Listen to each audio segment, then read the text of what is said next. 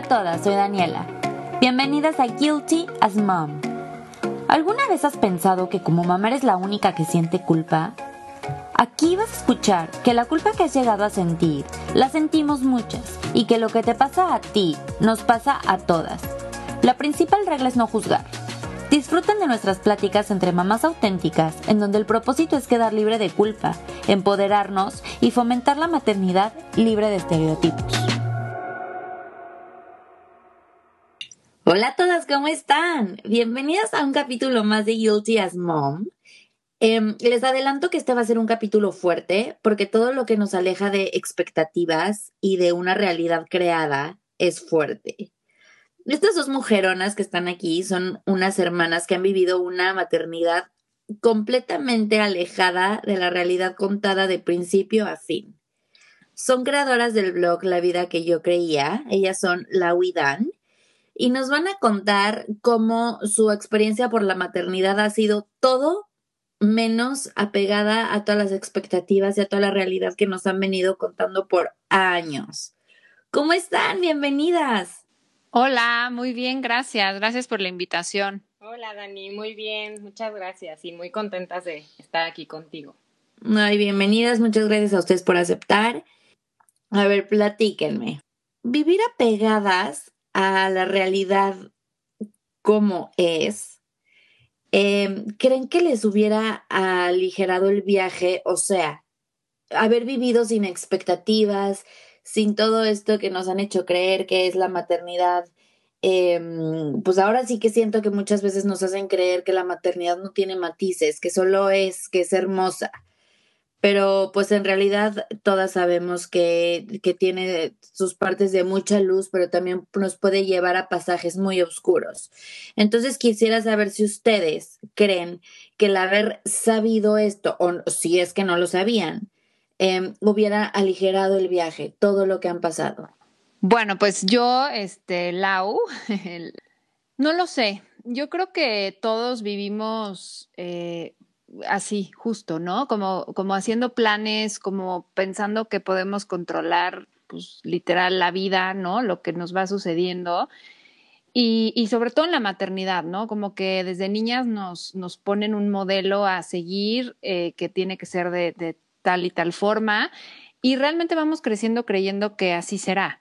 Y, y como bien dices, de repente te topas con, con que a veces no funciona como te lo habían contado y, y, claro, te desestructura por completo. Y, y yo pienso que, que, claro, el generar tantas expectativas y el querer controlar, sobre todo, que creo que es una de las pues grandes cosas que creo que yo he venido a aprender también en esta vida, ¿no? A soltar el control y, y darme cuenta que, pues que definitivamente no lo tengo.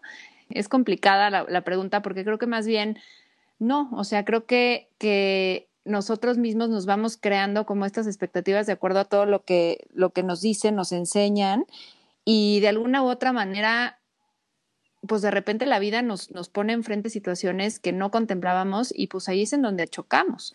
Y definitivamente levantarse de eso a veces pues cuesta trabajo, pero, pero te das cuenta que que definitivamente la vida sí eh, no se puede controlar y que hay que aprender a soltar, por más que es que a veces es muy fácil decirlo y no es fácil, ¿no? Como que últimamente está muy de moda el decir suelta, pero ya suelta, sí, pero ¿cómo le hago para soltar? Y creo que yo a lo largo de mi camino eh, me he encontrado con muchas mamás, yo soy psicóloga clínica y trabajo muchísimo con mamás eh, que también están en estos caminos justamente diferentes en la maternidad y, y, creo que una de las cosas y características con las que me encuentro es esa, es justo, es, es el, el, control, es decir, oye, pero yo pensé que esto iba a ser de esta manera, yo pensé que iba a ser así y de repente no es así, o sea, mi plan de vida cambió por completo y un poco por eso la, la, la página de la vida que yo creía pusimos ese título, porque tanto Daniela como yo pues nos, nos enfrentamos a eso, es decir, pensábamos que la vida iba a ser de cierta manera y de repente nos dijo, no, permiso, pero no es así.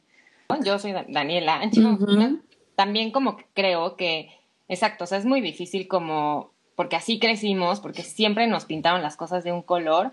Quizás es algo que a lo mejor desde chiquitos nos deberían de enseñar, que existe, o sea, blanco o negro, ¿no? Que no siempre va a ser blanco y no siempre va a ser negro, pero que hay diferentes caminos para todo. Y yo creo que también ahorita estamos O sea, además de todo lo que venimos cargando desde chiquitos, ¿no? Tantas creencias, tantas cosas que hemos visto, bueno, vemos en la televisión, ahorita con las redes sociales, con nuestros amigos, ¿no? Entonces nos la pasamos comparándonos y entonces siempre es como la expectativa de, que te pase igual que a tu amiga o de ser mejor a lo mejor a veces que alguien más, ¿no? Entonces como que con la maternidad es así, ¿no? O sea, como que empiezas a ver maternidades perfectas y dices, ah, pues a mí obviamente también va a ser así.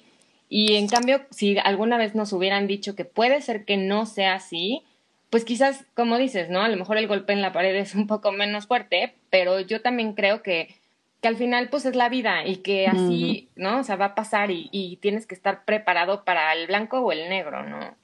Totalmente de acuerdo contigo. Y a ver, vamos a a, poner en contexto a todas las, las que nos están escuchando y vamos a empezar.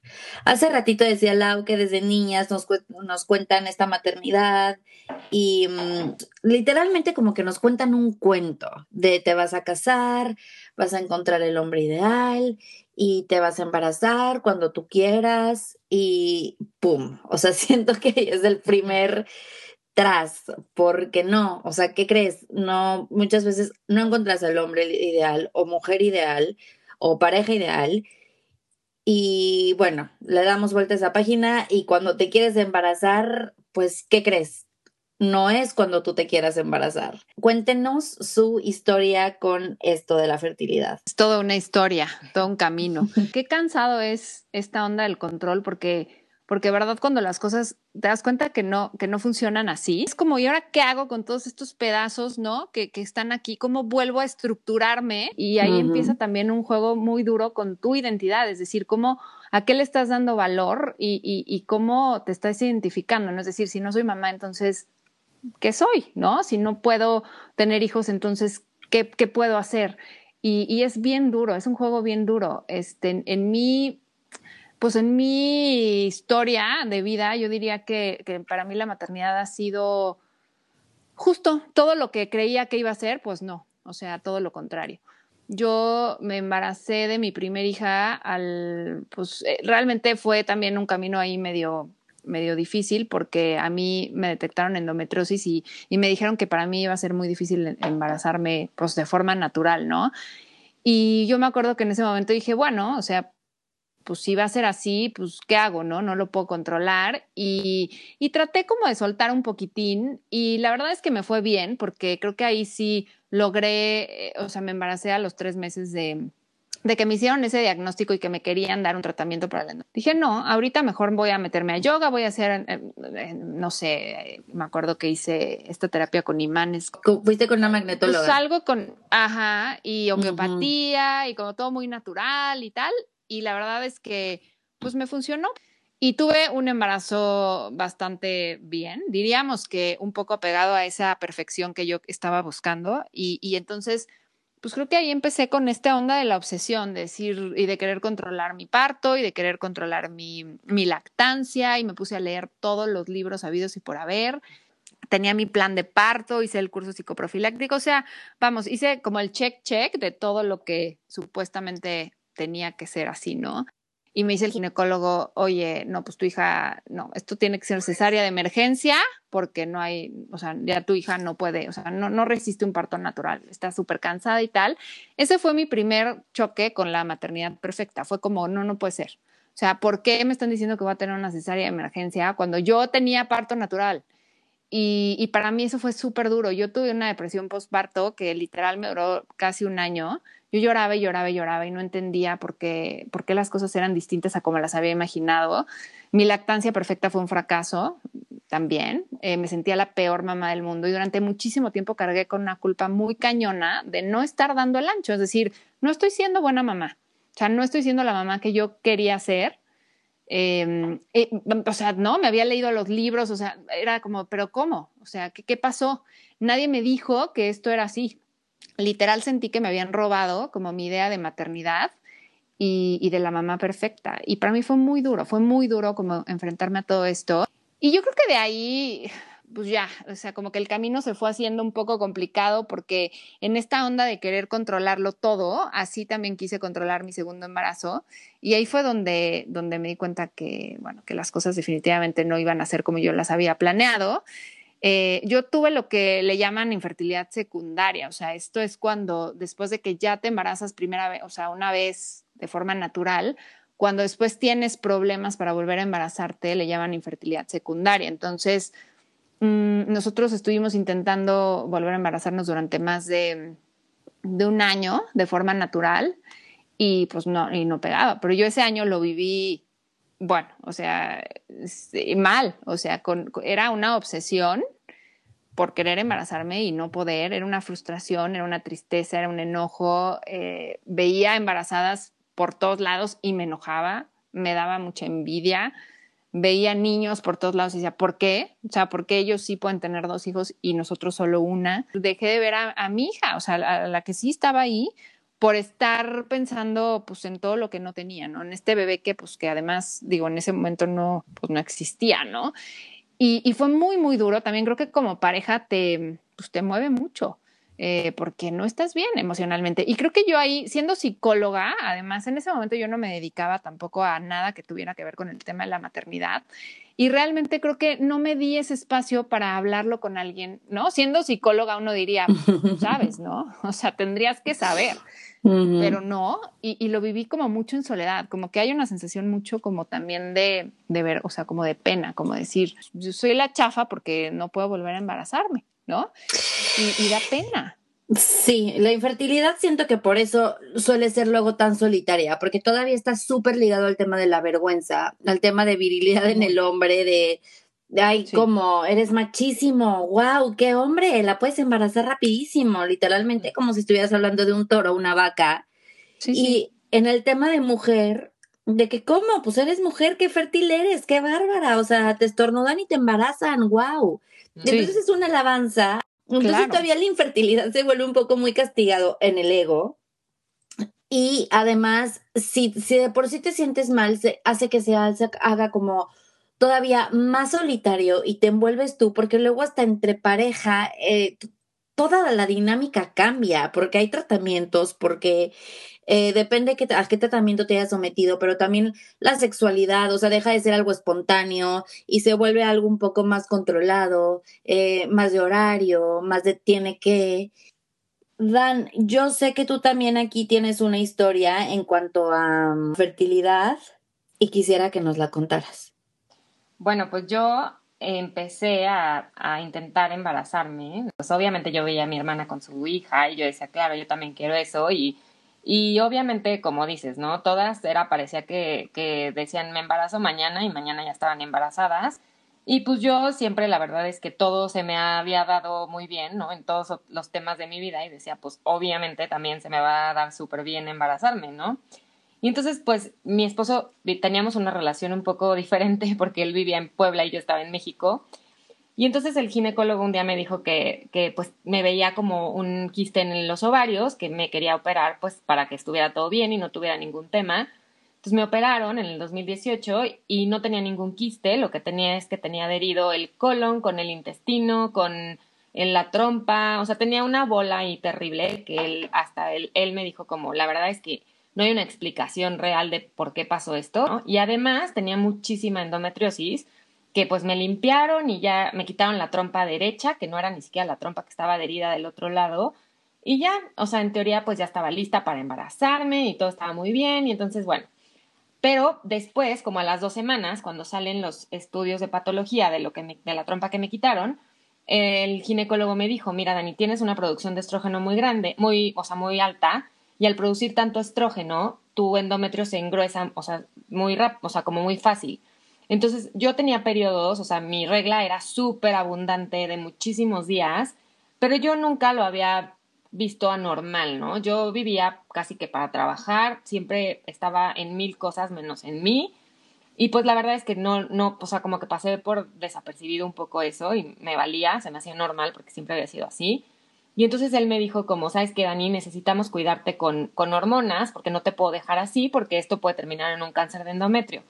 Obviamente en ese momento fue como, ahí sale, o sea, eh, no me va a pasar nada, o sea, yo me voy a embarazar y pues dame lo que me tengas que dar y punto. Puso un dispositivo como para tener el, endometrio así y terminé con un quiste de 8 centímetros, me cayó súper mal el Mirena y entonces me lo tuvieron que quitar. Y me acuerdo que en ese momento yo empecé hasta a dudar de mi ginecólogo y fui a pedir una segunda opinión y la, la segunda opinión me dijo que, que me tenía que operar en ese momento, que no podía tener ese quiste ahí y pues no me gustó, obviamente, entonces regresé con mi ginecólogo y él me dijo que no, que con unas pastillas ese quiste se iba a deshacer y así fue.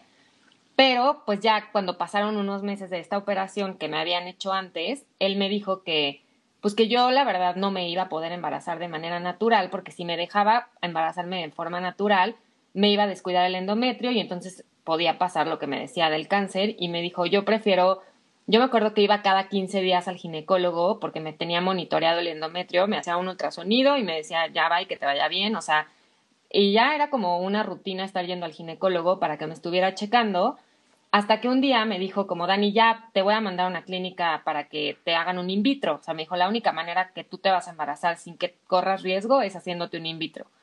Pues total que llegué a la clínica, me checaron, checaron a mi esposo y como dices, ¿no? Mi esposo, bueno, así está perfecto y yo resultó que tenía un pólipo en el endometrio. Entonces el doctor de la clínica me dijo, sabes que no te puedo hacer nada con el pólipo ahí, quiero que estés totalmente bien para hacértelo. Entonces me operaron, otra vez me operó mi ginecólogo, me quitó el pólipo y estaba perfectamente bien y me dijo, ya, estás lista para la transferencia, todo.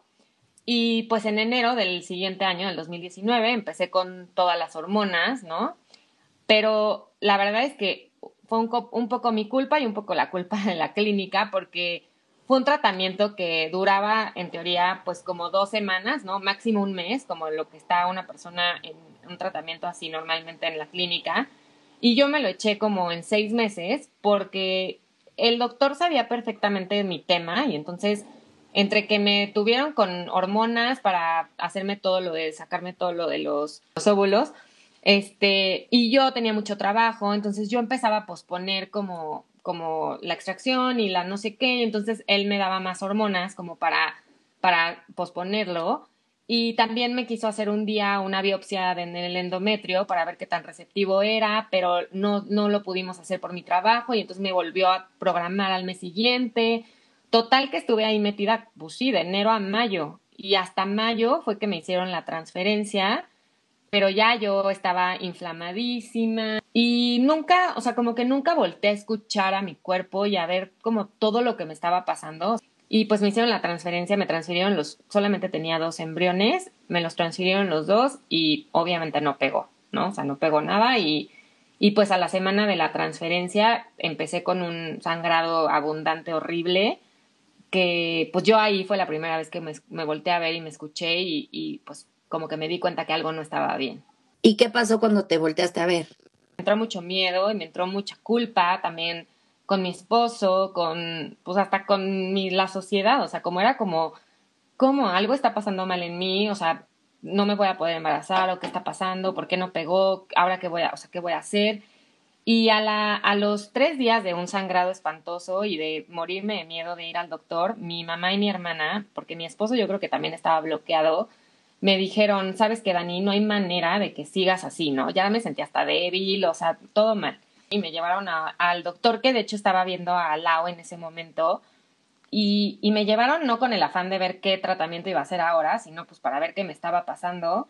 Y él, o sea, inmediatamente que me vio, me dijo, Dani, tienes una especie de válvula en el cuello del útero que no me gusta nada cómo se ve. Me dijo, no entiendo cómo te hicieron una transferencia viendo esto. O sea, no hay manera de que yo hubiera hecho algo así. Y me dijo, necesito que te vayas a hacer una resonancia. Al día siguiente ya estaba en la resonancia. Saliendo de la resonancia, lo primero que me dijo fue que tenía cáncer cervicouterino.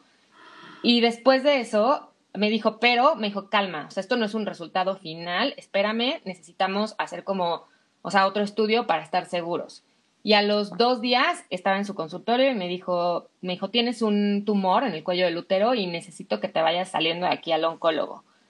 Y así salí de, ahí con él y, y, ese día en la tarde estaba en el oncólogo porque pues me tenían que hacer una biopsia para ver si era un tumor maligno o no y cáncer de endometrio. Era el cáncer que, que mi ginecólogo me había dicho que me podía pasar desde el 2018 y me terminó pues sí, me, me terminó dando ese cáncer.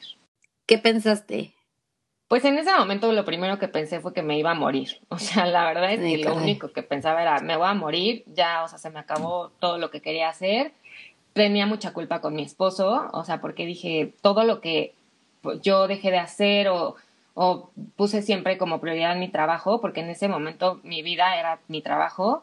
Y dije, y pues ahora ya, o sea, por mi culpa, ahora, o sea, hasta casi que no solo no voy a tener un bebé, seguramente hasta me voy a morir, ¿no? Entonces, la verdad es que, o sea, fue como, pues sí, fue un shock horrible, porque aparte también fue como esta parte de decir, nunca voy a ser mamá, nunca él nunca va a ser papá, seguro nos vamos a divorciar, o sea, híjole, no sé, o sea, como que fueron, venían como mil pensamientos por hora en ese momento, porque pues no sabía la verdad qué iba a pasar. Pues de entrada lo de ser mamá, pues no, ni siquiera pensé que iba a volver a, pues, a pensar en eso, o sea, como que en ese momento fue como, pues a ver qué tengo que hacer para, pues para no morirme, ¿no? Que era lo primero que pasaba por mi cabeza. ¿Y cómo, cómo evolucionó todo? Pues ya al doctor me dijo que tenía un tumor súper mortal, o sea, que si no me lo quitaba en ese momento casi, casi, o sea, que estaba enorme, era un tumor que se había hecho por hormonas y pues al yo alimentarlo tanto tiempo y con tantas hormonas, pues hice que creciera súper rápido entonces, que, que, me tenía que quitar la matriz, me tenía que quitar los ovarios, me tenía que quitar todo. Además, ya se había ido algunos ganglios en la pelvis. Entonces me dijo, mira, Dani, da gracias a Dios que no está en ningún órgano vital y te tengo que quitar la matriz y te tengo que, pues sí, ni modo, ¿no? Y en ese momento, el otro doctor, el de la clínica donde estaba Lau en ese momento, me dijo, me dijo, mira, Dani, si quieres, vamos a, darte dos semanas de, estimulación para, para, para sacarte óvulos y los congelas para que después, pues, subrogues un vientre o vemos si tu hermana o tu cuñada o alguien más, pues, hace, ¿no? O sea, como que lo tiene a tu bebé. Y yo en ese momento, me acuerdo que tuve una noche para platicarlo con mi esposo. No sabíamos, la verdad es que ni cuánto costaba, ni dónde se podía hacer, ni nada, pero la verdad es que dijimos, a ver, no, o sea, no hay manera de que dos semanas más estés tú con el tumor y metiéndole más hormonas para... No, o sea, mi esposo me dijo, yo no me casé contigo para solamente para tener hijos, o sea, yo quiero estar contigo. Entonces, como que al final fue como, este, como que dijimos, no, esa, esa no es opción. Y, y yo estaba tan preocupada en ese momento que le dije, vamos a empezar a ver lo de adopción y no sé qué. Me dijo, no, no, no, Daniela, no hay, no hay forma. O sea, ahorita vamos a ver qué hay que hacer por ti. Entonces, pues ya al día, al, todo pasó en una semana, o sea, la verdad es que todo fue muy rápido. Me operaron, me hicieron una esterectomía radical, que pues es quitar absolutamente todo. Me quitaron también todos los ganglios de la pelvis que estaban mal. Y terminé después, de, al mes siguiente, me hicieron 11 quimioterapias, 25 radiaciones y 3 braquiterapias, porque pues al ser un tumor tan fuerte, o sea, y tan agresivo, me tuvieron que dar un tratamiento muy agresivo. Y ahorita pues tomo también una quimioterapia que me tomo diario, que lo voy a seguir tomando por cinco años. Y pues cada, me están checando muchísimo, ¿no? Cada tres meses voy a que me hagan o estudio de sangre o PET. Entonces, pues me tienen muy vigilada porque, pues sí, el oncólogo me lo dijo, ¿no? O sea, me dijo, Dani, la verdad es que esto fue algo, o sea, como muy, pues sí, muy grave, ¿no? O sea, como que no te puedo dejar así de, bueno, gracias. ¿Qué fue para, aquí, para ti que te quitaran la matriz? Pues mira, la verdad es que en el, o sea, en el momento creo que no lo asimilé. O sea, yo nada más estaba pensando en, en que no me quería morir y que quería que, que, que me quitaran lo que me tuvieran que quitar, ¿no? Y un día me acuerdo que ya después de que me habían operado, estaba como muy triste y como, pues no sabía como que, que, yo tomé muchísima terapia, o sea, antes de que pasara esto, o sea, en el momento en el que me dijeron que me iban a operar, le hablé a la psicóloga y en ese momento empecé a tomar terapia. Y una vez me acuerdo que Lau me dijo, como Dani, es que estás viviendo un duelo, o sea, tuviste un duelo de perdiste tu salud, perdiste tu matriz, perdiste tu posibilidad de ser mamá de forma biológica. Es normal que estés triste, es normal que estés sintiendo eso. Y pues ahí empecé como este camino, yo creo que como de mucha transformación, o sea, porque no nada más fue o sea, no nada más fue el cáncer, no nada más fueron las quimioterapias, o sea, eso es como un, un episodio aparte, ¿no? Porque también eso fue muy fuerte. Pero, o sea, como darme cuenta que ya no iba, o sea, yo en ese momento dije, pues ya no voy a poder ser mamá, o sea, y esta culpa que sentía con mi esposo, ¿no? O sea, como de ver a mis amigas, como dice Lau, ¿no? Todas embarazadas. Lau estaba embarazada en ese momento. pero pues al final fue como, como, o sea, como decir, pues mira, ¿no? O sea, la vida que creíamos las dos al final se transformó por completo. Y obviamente sentía toda la culpa sobre mí, porque pues obviamente fue como yo no pude, ¿no? Porque me operaron y porque ya no tengo, o sea, no tengo ninguna manera de hacerlo. Entonces, y, y sí fue una plática que tuve con mi esposo que yo le dije como, mira, o sea, yo entiendo que tú tenías un sueño, algo que querías hacer en la vida, y de verdad entendería súper bien si tú decides, o sea, irte, ¿no? O sea, y buscar a alguien más que te lo pueda dar. Estás súper joven, o sea, no hay forma de que, o sea, de que yo no me voy a enojar, ni me voy a sentir, ni nada, porque al final yo salvé mi vida. Entonces, al final, pues no me quedaba de otra. Entonces, pues la verdad es que sí fueron temas que platicamos muchísimo, ¿no? Hay que tener un chorro de comunicación ahí, porque sí, pues obviamente se, la, nuestra relación se transformó, pero al final para nosotros se transformó para mucho mejor. Qué, qué bueno que pudieron, que pudieron darle ese nuevo significado y reconstruirlo de esa forma, la verdad. Sí, la verdad. Y Lau, me gustaría regresarme contigo porque nace Regina y eh, tú con toda la idea del parto, es que me río porque yo fue exactamente igual que tú. Este, para mí no había forma de que una cesárea satanizada, pero para nada. ¿Por qué? Porque si la cesárea era solamente para los que querían tener todo programado y escoger el día y a mí se me hacía como un poco eh, antinatural, o sea, como que incluso, obviamente sí sé que salva vidas, ¿verdad? O sea, y, esto y lo terminé sabiendo a la mala. Fue como, ¿cómo? O sea, llevo cinco minutos de ser mamá, los mismos cinco minutos que ya la regué. Claro. O sea, no la pude tener de forma natural. No la pude, no pude ser yo quien la recibiera cuando nació, porque la cesárea se complicó eh, no pude yo ser la primera en darle leche porque pues le tuvieron que dar fórmula y no fui yo. Entonces, como yo no le di la bienvenida al mundo a mi bebé, ¿qué hago aquí? O sea, la regué, le fallé. Y entonces empecé a sentir una culpa inmensa de perdóname, perdóname por no estar cuando más me necesitabas. Cuando, claro. pues honestamente, o sea, yo qué, ¿verdad? O sea, yo también estaba luchando por mi vida sin saberlo. Entonces, em, es esta parte también de que cómo se castiga a la que tuvo el parto por cesárea, porque siempre parece que tenemos que justificar. Ahora que a mí me han tenido que estar programando las cesáreas con mis otros dos hijos, em, si hay gente que sí te ve extrañada y te, pero cesárea, pero ¿por qué? Entonces, em, a mí me gustaría saber si tú sentiste lo mismo que yo del chin, o sea, los cinco minutos y ya la regué, y un tema que tocaste súper, súper, súper importante, que es la depresión postparto, que no todo el mundo sabe cómo se siente, que no es como todo el mundo se lo imagina, todo el mundo te imagina, se imagina que la depresión postparto es cargar a tu bebé y llorar y llorar y llorar y llorar, pero en realidad es algo que puede ir muy lejos y se puede sentir em, también muy diferente que el estar llorando con tu bebé en los brazos todos los días.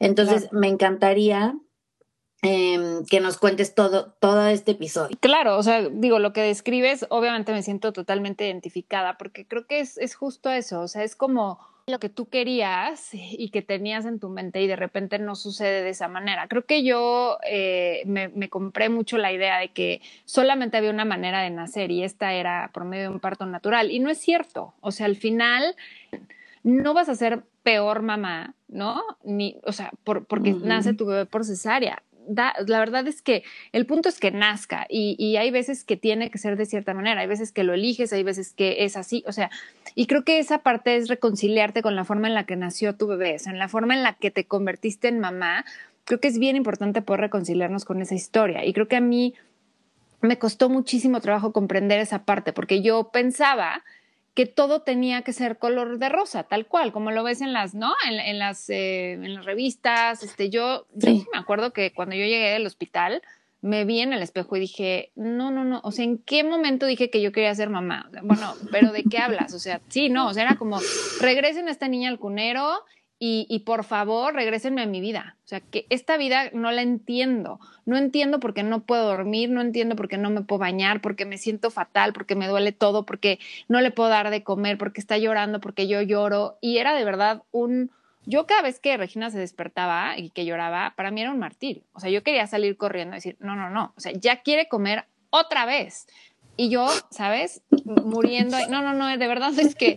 es que me río porque, porque era lo mismo, la lactancia. Yo hasta la fecha les digo, wow, las que pueden más de seis meses o más de tres o más de lo que sea, porque es muy esclavizante. Yo sentía lo mismo que tú, no, me podías pegar.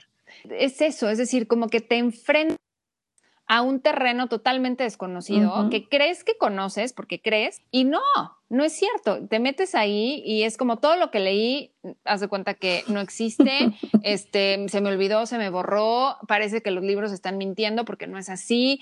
Y la verdad es que tienes que volver a encontrarte. O sea, yo, yo es lo que siempre les digo a ver, ahora como psicóloga y también como mamá, ¿no? Es lo que les digo a mis pacientes, o sea, tienes que volver a encontrarte contigo eh, de forma distinta, porque ya de entrada no vas a ser la misma.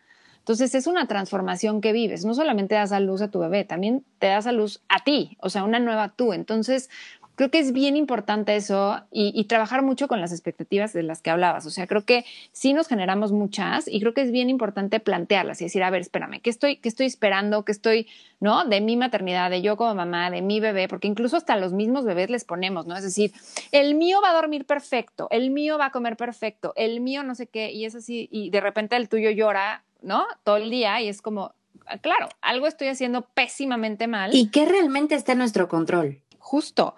Es como, no, no es, no es así. El bebé también tiene una vida, también tiene una historia y también tiene que decir en todo esto. Entonces creo que, y sabes qué pasa, que luego también es mucho como de, pero es que tienes que estar tranquila, pero es que si tú no estás tranquila, el bebé va a estar mal, pero es que tú, y entonces como bien lo dijeron, también lo dijo Daniela, o sea, la culpa, la culpa.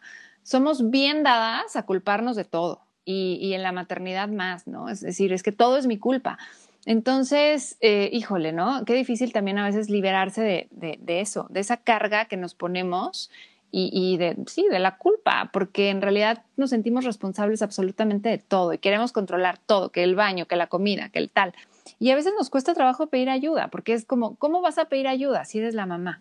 ¿No? Como que no, es como no. Y creo que lo de la depresión postparto que hablas, claro que es súper importante, porque creo que como que la depresión postparto pareciera que no va en la maternidad. Es decir, ¿cómo crees, no? Si, si eres mamá, si tienes a tu bebé en brazos, debes de ser feliz. O sea, esa es la imagen que nos venden. Claro, por supuesto, porque, wow, por fin conociste el amor más puro, incondicional, y en cuanto lo ves, el amor se te cae y te sale de los ojos y de las manos y no vives, no respiras, no haces todo para que algunas lo sea pero para otras no lo es y está bien. Claro, totalmente. Pero es que eso es lo que cuesta, porque ahí es el choque este, ¿no? O sea, con la realidad justo, como decir, espérame, pero ¿cómo, cómo yo que tendría que estar, porque yo debería de estar feliz, debería de estar contenta, debería tal, y no lo estoy y estoy llorando y estoy enojada y me estoy peleando y me quiero salir corriendo a mi casa.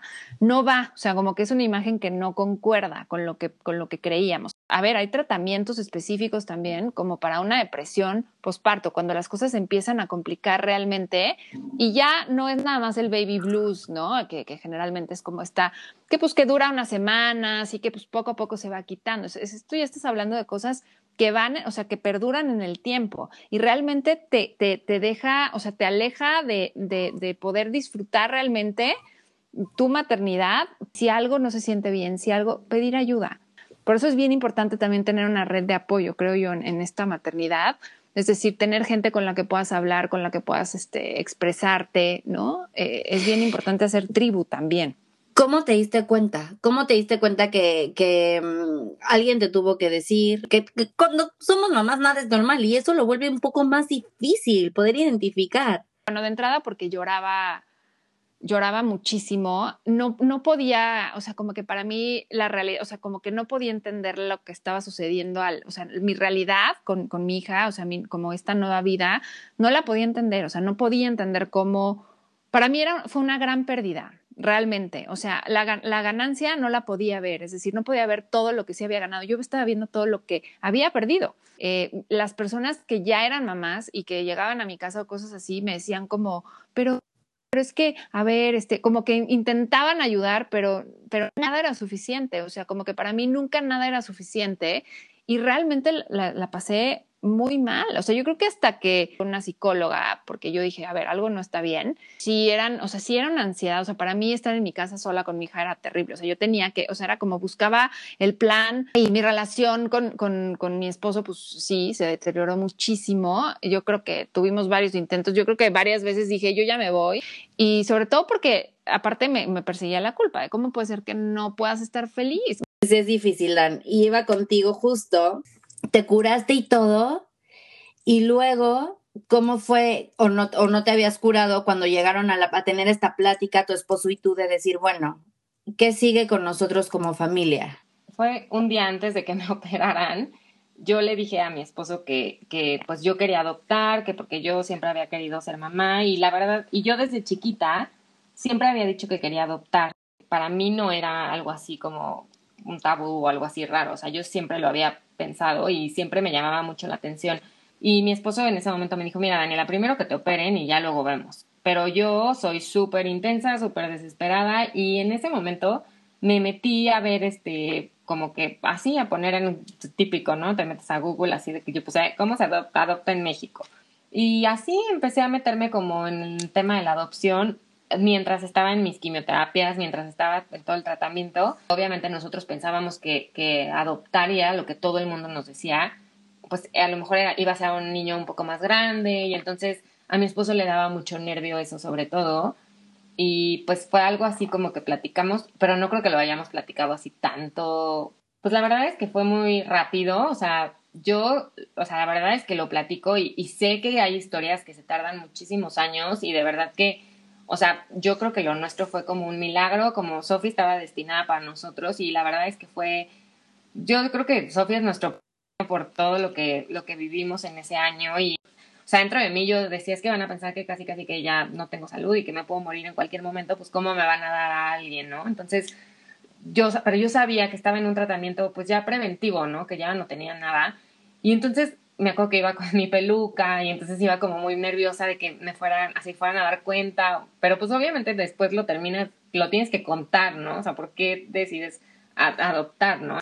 Y nosotros terminamos adoptando a Sofía en Tamaulipas porque una amiga me dijo que, que la ley en Tamaulipas de adopción era, o sea, tenía, había como otro, pues no, no que otro sistema, simplemente que la había, o sea, habían acelerado como ciertos candados que hay normalmente y llegué con la persona indicada y me dijo como, mira Dani, ahorita estamos cerrados, pero te voy pasando los, requisitos y eran muy parecidos a los que ya teníamos. Entonces, pues la verdad es que, que con Sofi todo se dio súper rápido, pero yo sí creo que, pues que fue, o sea, de verdad fue como que lo que decretamos, como la pedimos, o sea, pues fue así, o sea, fue como mágico. La verdad es que Sofi sí es como un milagro así que llegó para nosotros. Qué bonito porque es lo que es lo que dicen justo, ¿no? De los niños adoptados que bueno, y yo también lo creo, que están totalmente destinados para ti en el momento, así como como te embarazas en el momento en el que en el que pues luego ni quieres ni así, es lo mismo con con alguien que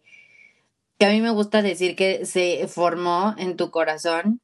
En lugar de en lugar del útero, solamente cambio de lugar, eso es todo. Exacto. Y me contaste que con todo y que no habías tenido esta carga, carga hormonal me refiero, al de, embarazo y lactancia y tal, eh, aún así tuviste depresión postparto. Sí, pues habíamos estado como en la pandemia, ¿no? Encerrados y ya sabes, de que hacía ejercicio, este, como que hacía mi rutina perfecta. Y Sofi llegó en 15, o sea, nos avisaron y a los 15 días llegó. Entonces, pues una bebecita de un, un mes y medio, pues no, o sea, llegó a cambiarnos la vida de 15 días atrás, ¿no? Entonces, obviamente fue de, ya no puedo hacer ejercicio, ya no puedo, este, ver la serie que estaba viendo, ya no puedo, no sé, o sea, meditar mis cursos.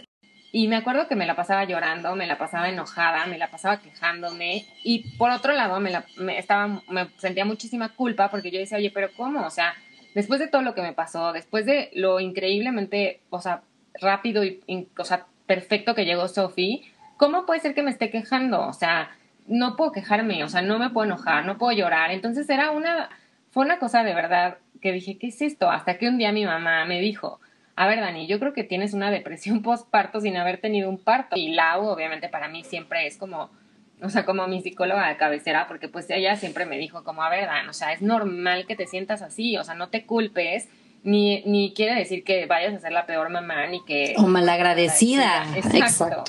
Sí, o sea, porque yo sí me sentía la más, la peor y entonces no podía decir nada. Y cada vez el reto es diferente y se vuelve más padre, pero al mismo tiempo más complicado. Entonces, pero pero ahí voy y la verdad es que voy aceptando pues cada cambio y cada cosa que llega a mí, a mí de, ¿no? De, de toda esta culpa y de todo esto, pero pues al final pues sigue siendo retador.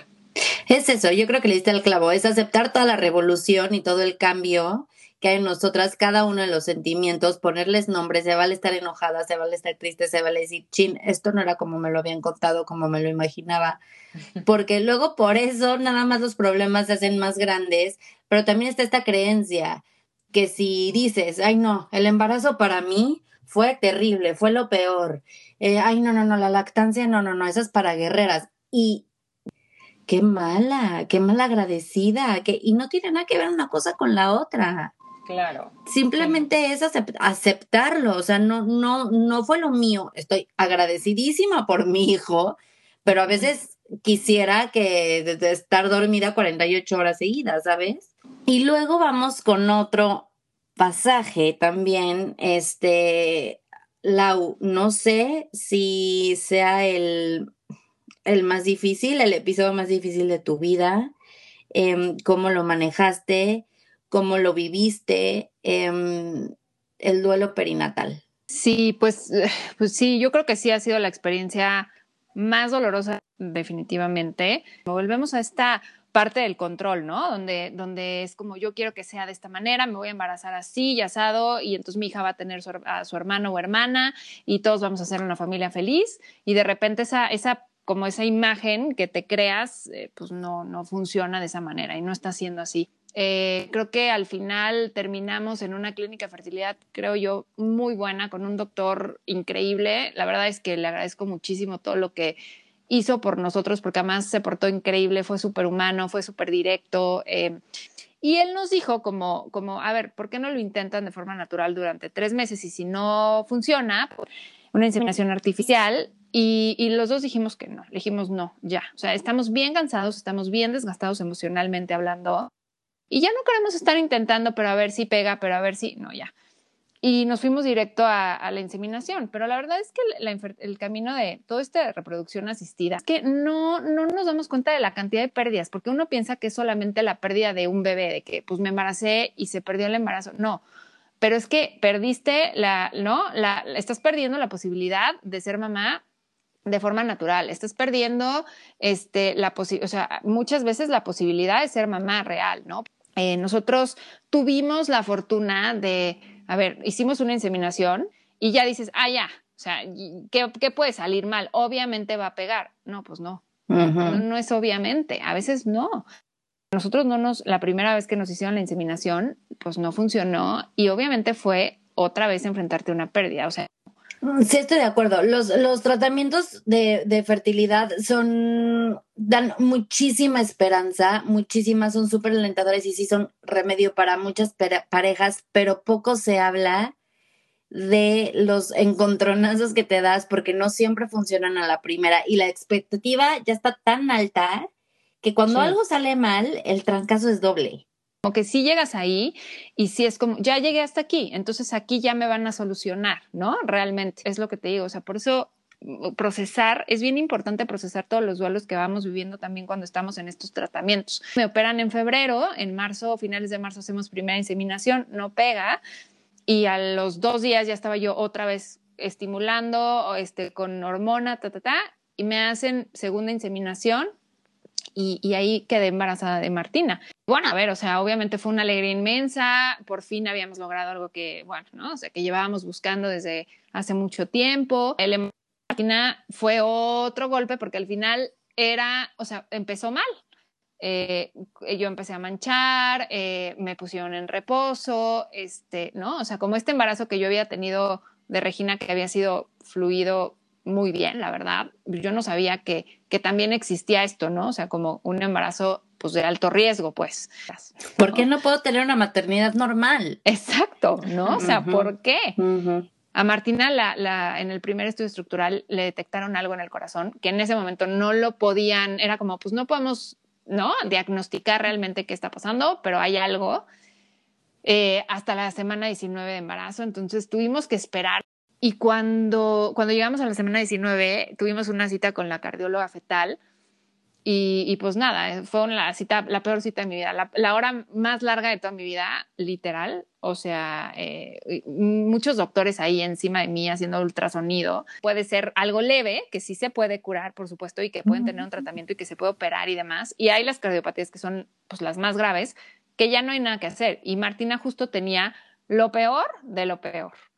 Y no había nada que hacer. O sea, realmente no había nada que hacer eh, su diagnóstico fue estos que le llaman incompatible con la vida. Obviamente fue un, golpe terrible.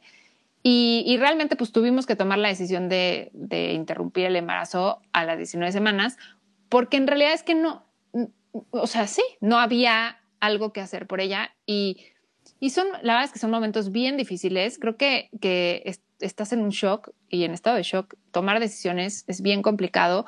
Nosotros tuvimos la fortuna de tener días como para poder procesar, para poder pensar, para poder decidir, para poder despedirnos incluso de ella, estando todavía en mi panza. Y, creo que sí, ha sido, a ver, la decisión más dolorosa, los momentos más dolorosos, el tener que compartir la noticia con su hermana, que estaba ilusionadísima de tener a su, ¿no? A su hermanita.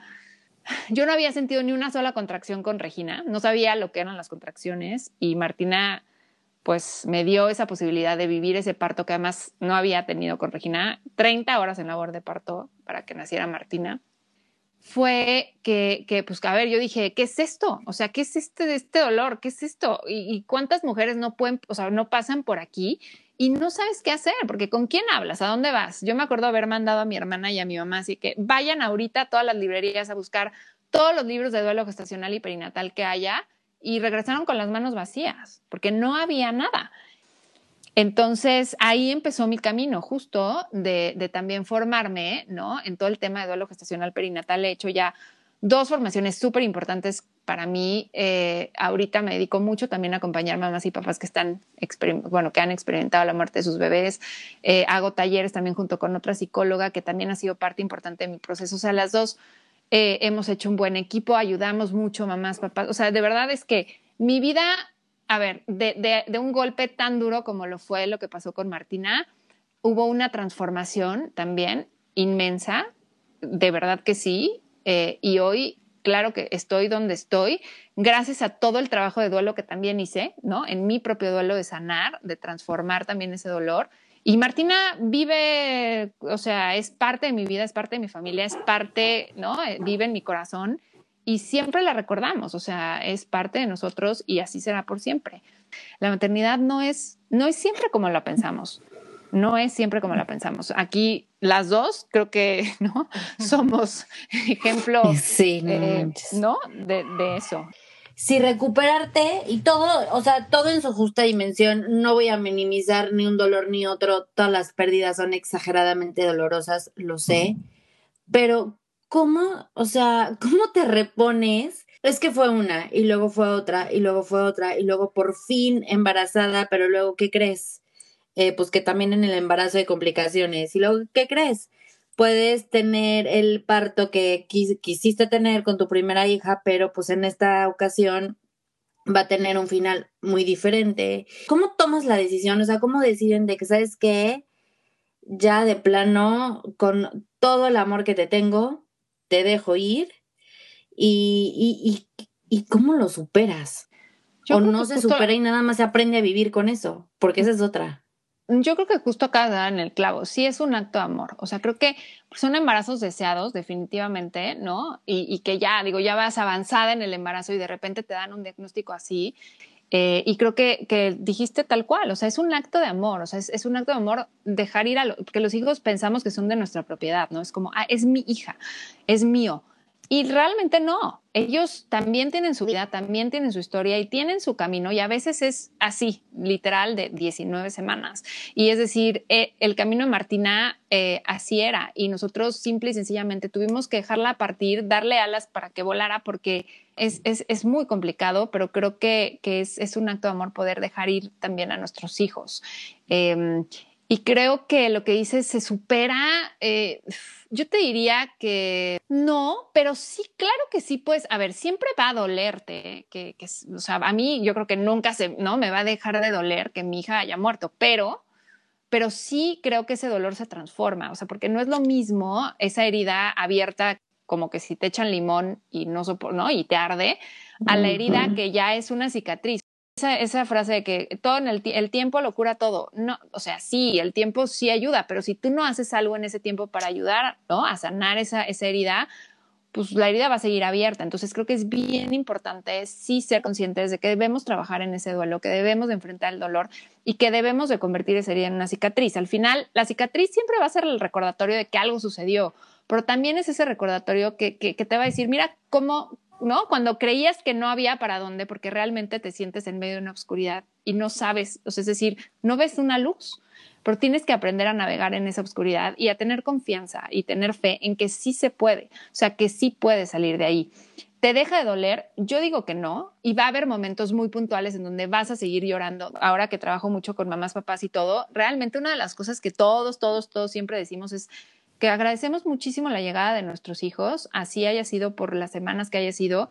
De verdad se siente un profundo agradecimiento por, por el paso de su, ¿no? Por el paso de nuestras vidas, o sea, de, su, de sus vidas en la nuestra y todo lo que te dejan es un, es un gran aprendizaje, un gran amor, que en el momento no lo puedes entender, pero que poco a poco vas, vas, vas pudiendo verlo y vas pudiendo encontrar de veras eh, muchísima luz en medio de tanta oscuridad sí se puede, pero, pero hay que trabajar y hay que, hay que ir sanando poco a poquito. Cada quien tiene su proceso y hay que poder respetar también esos procesos y esos tiempos. Uh, es, es, increíble poder estar ahí también para sostener, para, para, ¿no? para acompañar este dolor de, de tantas mamás y tantos papás. Eh, es un gran honor para mí que compartan también la historia de sus hijos conmigo. Me encanta, sí. me encanta porque sé que eso es lo que hacen en, en, el, en, el, Instagram, en la vida que yo creía, que también invitan a otras mujeres donde la vida les enseña que no todo es eh, a la realidad, apegado a la realidad contada, eh, que cada quien eh, forma, cada quien tiene, cada quien, a cada quien le llega una realidad distinta y que ustedes lo plasmen en, una, en un Instagram, en una red social donde todo es tan perfecto, donde se muestra lo padre, lo bonito, eh, donde realmente darle espacio a este tipo de temas es muy complicado, porque, pues, seamos honestas, no es lo que la gente quiere escuchar. Entonces, claro. este, a menos de que, de que hayas pasado por alguna de estas cosas. Entonces, yo por eso les agradezco que le den espacio a esto por, por estos canales, que se hayan, sobre todo que hayan aceptado estar aquí conmigo, a, abrir su historia, su corazón, a contarnos, a contarnos del largo camino que han tenido, donde la vida que yo creía realmente no, no existe, no existió, y cómo han transformado toda, eh, todo, no sé, el dolor, eh, frustración, todo el enojo, todo, todo, todo esta, esta realidad alterna, cómo lo han transformado en algo tan lindo. No se quedaron con el dolor y ahí lo dejaron, lo transformaron y ayudaron, ayudan a otras personas a hacer lo mismo. Y siento que esto es valiosísimo, es de admirarse y gracias por estar aquí y somos como parte de la voz de decir las cosas no siempre son como crees, no siempre van a pasar como crees y está bien. Claro, y justo digo, gracias a ti también, Dani, por, por tenernos aquí, por darnos la oportunidad de compartir. Y justo fue por eso que hicimos, o sea, la vida que yo creía, porque justamente Lau y yo, cuando nos pasó todo esto, dijimos, a ver, o sea, ¿por qué nos está pasando esto? ¿Por qué al mismo tiempo? ¿Por qué a las dos? Siempre nos hemos cuestionado muchísimo la vida, pero yo creo que a raíz de todo lo que nos pasó, nuestra vida aparentemente siempre había sido como muy perfecta y de repente tuvo un giro muy fuerte, entonces fue como hay que compartirlo, porque exacto, Instagram es perfecto, todo es perfecto, y entonces te sientes muy frustrado con todo lo que ves cuando tú no eres así de perfecto. Y entonces a nosotros nos damos cuenta cómo nos deja de seguir mucha gente, cómo nos ha costado trabajo crecer nuestra cuenta, porque obviamente es una cuenta diferente, es una cuenta que, pues sí, que no, no es, no es color de rosa y es un poco la vida como es y como a muchos nos toca vivir. Se nos acerca muchísima gente, nos escriben a veces que, pues que no tienen con quién hablar, que no tienen con quién compartirlo. Y nos encanta que, pues, que confíen en nosotras y que sepan que ahí estamos. Como dijiste, ¿no? Nosotros siempre creemos que la vida trae lecciones, a veces envueltas en, en, pues sí, en envolturas muy feas, ¿no? A lo mejor o muy diferentes, que tú crees que a lo mejor va a terminar como tu vida ahí, pero no es cierto. Al final renaces y renaces de otra manera y te hace más fuerte y por eso, como dice Lau, ¿no? A veces hay cicatrices que se ven y a veces que no se ven, pero que siempre nos, nos van a recordar como, ¿no? O sea, el largo camino que pasamos por pues, lo que nos tocó vivir. Me encantaría que le dieran un mensaje a todas esas mamás, mujeres, papás, eh, a todos, todos, todos, que justo se han topado con, en específico en este tema de maternidad, con cosas que no, que no creían que les fueran a pasar. Yo les diría que pues que la vida es así, que la vida no, que definitivamente no podemos controlar, que no, que no está en nuestras manos realmente mucho de lo que creemos que sí está y que a veces por eso justo eh, vivimos eh, en esta frustración constante, ¿no? De, de, cuando vemos que las cosas no salen como lo creíamos, cuando los planes cambian, cuando las cosas eh, nos desestructuran por completo. Creo que a veces es bien importante poder observar todo lo que nos sucede al final es una oportunidad de crecimiento, es una oportunidad para voltearnos a ver y ver qué cosas tenemos que aprender de ahí, qué podemos sacar, que, de qué manera podemos fortalecernos también, eh, pues y de alguna manera también en conciencia, ¿no? ¿no? Creo que es bien importante echarnos ese clavado y atrevernos a veces a buscar e ir más profundo de verdad que, que, siempre poco a poquito, si tenemos paciencia y trabajamos en nosotros mismos y en nuestros procesos, vamos a ir viendo poco a poquito una lucecita. A veces es muy pequeñita, pero siempre está, siempre está ahí. Muchísimas gracias por estar aquí de verdad, por, por contarnos su historia, por compartirnos algo de todo el aprendizaje que han tenido gracias a todas estas cosas que, que han pasado. Y a todas ustedes, Gracias por estar aquí en otro capítulo más de Guilty as Mom. Me encanta que eh, aprendan conmigo, que, mm, que escuchemos todo tipo de historias. Y pues nada, ojalá que esto haya ayudado a alguien si es que están pasando por un mal momento, si es que algo no les salió como ustedes pensaban, si es que piensan que la felicidad no va a llegar a ustedes yo creo que siempre hay esperanza y el camino a veces es más largo que otras veces, pero yo creo que siempre se llega. Y muchas gracias de verdad. Acuérdense que cualquier duda o comentario estoy en arroba guilty en Instagram. El, el Instagram de la Widan es arroba la vida que yo creía. Se los recomiendo muchísimo. Este, estamos en Spotify, tengo también fanpage en Facebook, este, y pues nada, aquí estoy para ustedes. Muchísimas gracias por haber estado aquí, les mando un beso a todas. Adiós. Acuérdate que tu instinto no se equivoca. Nos vemos la próxima semana aquí en Guilty as Mom.